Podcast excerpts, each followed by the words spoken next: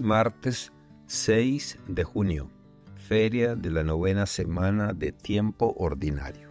Evangelio según San Marcos, capítulo 12, versículos del 13 al 17.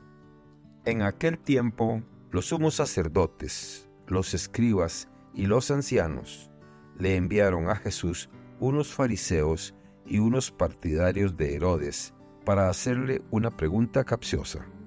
Se acercaron pues a él y le dijeron, Maestro, sabemos que eres sincero y que no te importa lo que diga la gente, porque no tratas de adular a los hombres, sino que enseñas con toda verdad el camino de Dios.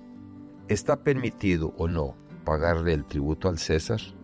¿Se lo damos o no se lo damos? Jesús, notando su hipocresía, les dijo, ¿por qué me ponen una trampa? Tráigame una moneda para que yo la vea.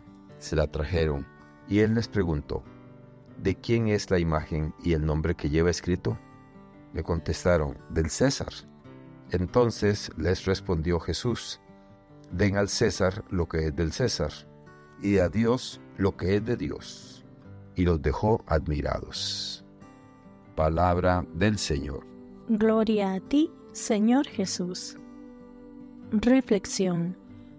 El Evangelio de Marcos es conocido por presentar la frase de Jesús, Dad al César lo que es del César y a Dios lo que es de Dios.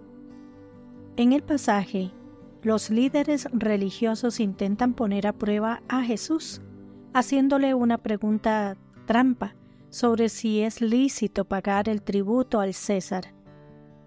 En lugar de caer en su trampa, Jesús responde sabiamente, llamando la atención sobre la dualidad de las obligaciones espirituales y seculares. Al adaptar este mensaje a nuestra sociedad contemporánea, podríamos reflexionar de la siguiente manera. Vivimos en un mundo que está dividido entre lo secular y lo sagrado, lo material y lo espiritual. Al igual que en los días de Jesús, nos encontramos atrapados en estos dilemas en nuestra vida cotidiana. ¿Hasta dónde deben llegar nuestras responsabilidades con el gobierno y la sociedad? ¿Cómo debemos dividir nuestra energía entre lo secular y lo sagrado? El mensaje de Jesús en Marcos nos muestra que ambos aspectos de nuestras vidas son importantes y no son mutuamente excluyentes debemos cumplir con nuestras obligaciones seculares, como pagar impuestos, seguir las leyes y contribuir a nuestra sociedad, al igual que dar al César lo que es de César.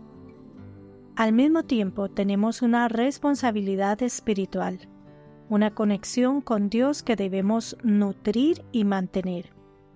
Esto es, dar a Dios lo que es de Dios. Esta dualidad de responsabilidades es aún más relevante en la sociedad contemporánea, donde las demandas de ambos lados pueden parecer abrumadoras. Sin embargo, la enseñanza de Jesús nos proporciona una guía útil, cumplir con nuestras responsabilidades seculares, pero no olvidar nuestras obligaciones espirituales. En otras palabras, debemos buscar un equilibrio en nuestra vida que honre tanto nuestras obligaciones terrenales como nuestra conexión con lo divino. Así que, mientras navegamos por la vida, recordemos el consejo de Jesús. No debemos descuidar nuestras responsabilidades terrenales, pero al mismo tiempo no debemos olvidar nuestra conexión con lo sagrado y lo espiritual. Dad a César lo que es de César y a Dios lo que es de Dios. Que Dios les bendiga y les proteja.